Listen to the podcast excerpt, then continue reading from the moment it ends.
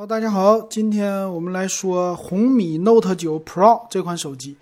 今天是红米的发布会啊，他们家发布了三款机型啊。我刚刚打开这个官方网站，三款机型是红米 Note 9 Pro、红米 Note 9和红米 Note 9 4G 版，就发布了三款。我们先说它的最好的吧，Note 9 Pro。这个 Note 9系列呢，先看这个外观，第一眼让我背面看出来，这好像是红米 K30，就四个摄像头圆环的设计，这个和 K30 太像了哈。但是呢，它的是侧边指纹解锁，呃，不是正面的屏下的或者其他的。那咱们来看它有什么样的特色呢？嗯，一一来看吧。这次的发布会呢，老金也是和以前一样，什么都没看。但是啊，从官方的网站上能看出来，正面很有一个特色，它在上方呢有一个屏下的摄像头，哎，它和别人都不一样，别人以前水滴屏啊，又是珍珠屏啊，它没有，它和三星很像，它属于是那种极点屏，但是放在正中间了，有意思啊，这让我想起魅族来了，挺好玩。那来看啊，处理器方面呢，还。有意思，它没有用什么 MTK 的，用的是骁龙处理器七五零 G。哎，这个处理器啊，七五零 G 和谁比呢？他说我们和红米 Note 八 Pro 的相比，是提升了性能百分之二十。这个提升不是特别的大哈。他说的是整个的 CPU 和 GPU 的架构和骁龙八六五属于一代。那这是什么意思啊？这个意思是说这款处理器也是二零二零年的。那种架构了啊，你也不能说它特别猛啊，但是呢还行，毕竟是咱们没听说过的一个型号，挺不错啊。骁龙七六啊，骁龙七五零 G，我觉得是低于骁龙七六五的，对不对？大家应该也是这样，编号肯定不会错。所以呢，你不要把它看成是一款超级高端的机型，它不是，它就是一款千元机。这个定位从处理器就开始了，那能干啥呢？打游戏。官方说了，我们支持啊，叫十一颗温度传感器，支持叫立体液冷的散热，打游戏各种好。这盯准了谁呢？就是年轻人，没有别人。年轻人呢，钱不够，但是呢，外观颜值我还要，这是它的定位。前两天不说了吗？小米的定位就是屌丝，对吧？屌丝养活了我们，然后啊，那个什么副总裁还是啥呀，就被砍下去了啊。但是人家的。小米从它的官方介绍到它的定位，其实还是定位没有钱的人。哎，我是没有钱的人，所以我是屌丝，我买小米。那它支持呢，叫三百六十度防爆死天线啊，防爆天防爆死天线好在哪里啊？说什么毒网并发还干嘛的？这没啥，这就是噱头啊，咱不管它。电池呢也好玩，用的四千八百二十毫安电池，不是五千毫安。哎，这个有意思。但是充电呢是三十三瓦，哎，这相对于来说千元机啊，或者它定位一千五、一千六这种价位，三十三瓦可以说够用，但也不能说特别牛，因为这定位啊毕竟是二零二零年底了，要是到二零二一年的话，六十五瓦也就是一千五的水平，所以三十三瓦这真不是什么特别牛的一个技术。然后有一个叫双扬声器，哎，也是玩游戏啊、看电影肯定会更好的。再有叫线性马达啊，它的介绍特别的猛啊，叫什么电竞级的四 D 游戏震感啊，有一百种场景，别管怎么地，还是屌丝，屌丝机，哎，就这样的，反正成本的考虑，说什么也好，就这价屌丝机，就这样的。啊，它是支持的存储也是首发 UFS 二点二，写的速度更快。那你有三点一快吗？对不对？啊，二十四个月什么依然流畅啊，这些写的都挺好。来看背面摄像头啊，呃，背面摄像头呢说是一亿像素夜景相机，这个我听说了，我就是扫了一眼看了一下，它的是叫七 P 的一个镜头组嘛，我听介绍了哈，应该不是这一款。一亿像素好不好？好，啊，这也是十足的一个噱头啊。但是屌丝机。今天这梗是过不去了，我觉得挺有意思的啊，这也都开玩笑。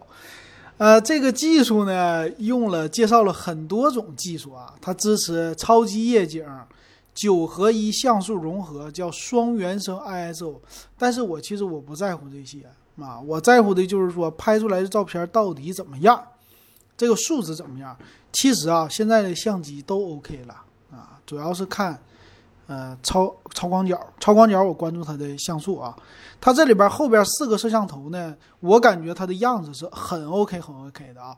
这个呢有一亿像素的摄像头，有微距相机、超广角，再加人像、景深四个摄像头。一会儿详细页里边我们来看它的具体到底有多少。可能超广角是不是八百万像素？那我觉得就没啥意思了。啊，就拿这个一亿像素大底来说事儿呢，是吧？那支持呢四 K 的摄像，叫电影级视频滤镜，又是电影的画幅，叫二点三九比一。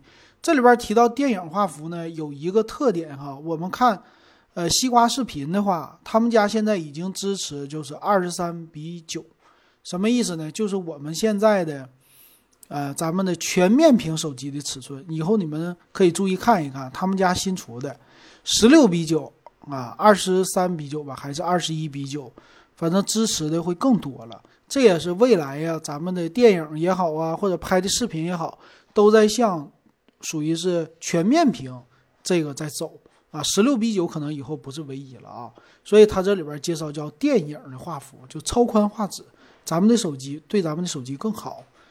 那屏幕呢是一百二十赫兹，叫六档高速，六档什么呢？之前咱们说过吧，有这个低速、中速、高速，跟玩游戏的不同，但是要游戏支持才行啊，要不然咱们都用不了。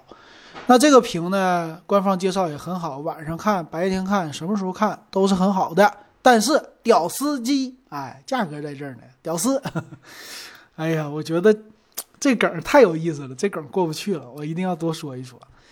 啊，它也有啊，说是什么优质的看书的体验啊，就是白屏啊，还有晚上的那种的，就是暖屏啊，啊，就是为了防止蓝光呗。再有，它也是把小金刚啊这个概念给继续的延续下去了。它叫第五代大猩猩的前后覆盖。哎呦，那就不错哈，双面玻璃机身，这真挺好啊，这挺好。它支持那叫隐形雨衣啊，说是有这个防溅层，挺好。所以这个手机我觉得它的手感应该不错。但是四千八百二十毫安的电池，肯定不能薄了。所以红米 K 三零的那种厚度估计也得是保留下来了哈，然后再有防跌落的啊，各种的测试都很不错啊，测试很好，反正还是小小钢炮，就这大概这意思啊。送一个保护壳贴膜挺好，然后再支持呢 NFC 的功能啊，双频的 GPS。红外遥控、侧边指纹解锁，其实这些功能对于红米手机来说都很不错啊。我也是看这个造型的话挺喜欢，呃，各种颜值我觉得挺好的。然后再看它的机身的颜色吧，三种，一个是黑色，还有一个叫湖光秋色，是从粉色那种像这个是什么？就化妆的那种粉底，粉底色过渡到蓝色，天蓝色，挺好看的。然后还有一个叫银色啊，银色我一直都很喜欢啊。咱们来看详细参数，啊，这个手机呢，它的厚度是九点零毫米，我的妈呀，这个厚度，屌丝机，这个厚度实在是太屌丝了，太厚了。你这又不是弹出式摄像头，你给我搞这么厚干嘛呀？重量二百一十五克，我可以这么说啊，这个手机的厚度和重量真的跟红米 K 三零是非常非常像的。在二零二零年的年底，你还给我怎么这么厚的机型？我真是有一点点的不太爽啊！这是老金感觉不太爽，但是别的方面还真行。那骁龙七六五 G 呢？说是用的啊两个 A 七七的大核加六个 A 五五的小核，那这一看就是终端的，好像还有点偏下的机型啊。这个七系列可不是当年的六系列。但是总感觉还真是有点弱啊！两个大核，玩游戏性能有那么强吗？但是核心确实比较的新，比什么 A 七六的那新。所以我记得啊，隐约的记得，麒麟的九八五系列用的大核是 A 七六的，所以这个架构确实是高于麒麟的九八五的。哎，可以这么说，这架构啊，八纳米工艺，但是性能强不强？回头咱们再看吧。那它的存储呢有好几种形式，有六加一二八的、八加一二八、八加二五六的，啊，一共三种吧。然后配的都是 UFS 二点二的闪存，再加上是三选二的卡槽，支持 TF 卡最大五百一十二 G 的扩展。屏幕呢是六点六七英寸，可不是 AMOLED 屏啊，就是普通的了呗。它没有说那就是 LCD 屏了。一百二十赫兹的刷新率，二四零零乘一零八零，这块屏幕采样率什么的很高，这让我想起了是红米 K 三零五 G 版，对吧？它那个五 G 版当年就是一百二十赫兹的，其实这个外形很像的。然后相机后置的是一亿像素的相机，哎，超广角和老金想的一模一样，八百万像素。另外两个都是两百万像素的镜头，所以它的主打的卖点就是一亿像素，但别的方面没任何的提升。所以我觉得这个手手机的像素方面，证实了它就是一个屌丝机啊！屌丝机就是注重价格，还是不是那个什么两千元的、三千元的这样的高端机型，定位非常准确，就是屌丝机。前置一千六百万像素，这不用说了，这摄像头也是很屌丝。老金再一次说啊，有意思。四千八百二十毫安的电池，三十三瓦的充电，挺好。Type C 接口，然后支持五 G 网络，嗯，这已经很好了啊，支持五 G 网。双频的 WiFi，但是不支持 WiFi 六啊，这个定位也是啊，屌丝机。那蓝牙五点一它支持很好啊，听歌什么的不错。再看看吧双频 GPS，我觉得挺好的啊。还别的功能还有什么呢？有一个 HiRes 的认证，HiRes 认证的，最近我跟你说说吧。老金看音箱的时候，这 HiRes 认证，我甚至可能要买音响了啊。大音响可不是音箱。来看售价吧，售价方面啊，六加一二八的版本，今年咱们看啊，从年底开始，六个 G 内存是必须的，而且它的版本选择六加一二八。可以说，一二八 G 的存储已经变成了默认的，六加六十四 G 的已经非常不够用了。所以，想买 iPhone 的用户，六加六十四 G 你就别考虑了啊，不是六十四 G 存储你就别考虑了，一百二十八 G 起吧。售价呢？呃，六加一二八 G 一千五百九十九，八加一百二十八 G 是一千七百九十九，贵二百块钱，多两个 G 内存。然后八加二五六 G 一千九百九十九，那这里边选的肯定是最高版的不合适，你要买你就买六加一二八就足够了，因为啥呀？我们要的就是一个便宜，不要别的。那你这个八加二五六的好不好？好，但是你有一九九九的价格，你为什么处理器你不上一个档次呢？很多人可能不懂哈，就是说我这个像素大就完事儿了，但是你超广角它不清晰。这个机型呢，它还是有一些偏差的。它的偏差在哪里呢？呃，但我感觉啊，就是现在老金觉得，在一千五百九十九到一九九九的价位，他们家的定位很准确的，来代替他们家之前的 K 三零四 G 和五 G 版，这算是一个小小的三级升级。它并不是 K 三零至尊和 K 三零 Pro 啊，它就是来代替那个的。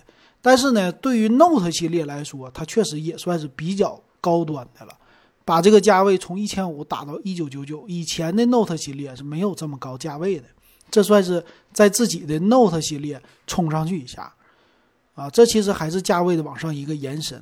但是这个机型呢，有可圈可点的各种各样的地方，但是也有很多的不足。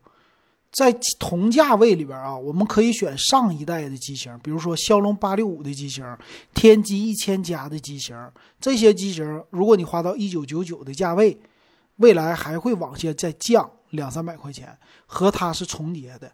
重叠以后，那我当然选择上一代的旗舰，我不会选择这个，因为毕竟它的处理器不牛，一般，处理器就是一个小终端机。然后像屏幕 OK 不 OK？但是之前的屏也是一百二十赫兹屏 AMOLED 屏，不比它差，对吧？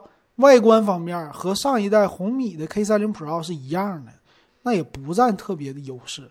所以这个机型如果说在现有的基础上便宜两百块钱，不用太多啊，一千三百九十九买六加一二八 G 这个机型，那就强的多的多了。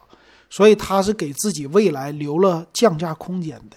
我觉得啊，这个机型现在我看着挺好，但是我不会着急买。但如果你是喜欢小米的用户，年轻的用户，而且你现在迫切需要换一个手机，那我建议你直接上一个六加一二八 G 版本就够了，高版本不用上了，足够足够啊！这个机型毕竟还是他们家的中低端，或者说中中端吧，不能说中低端，中端的屌丝机。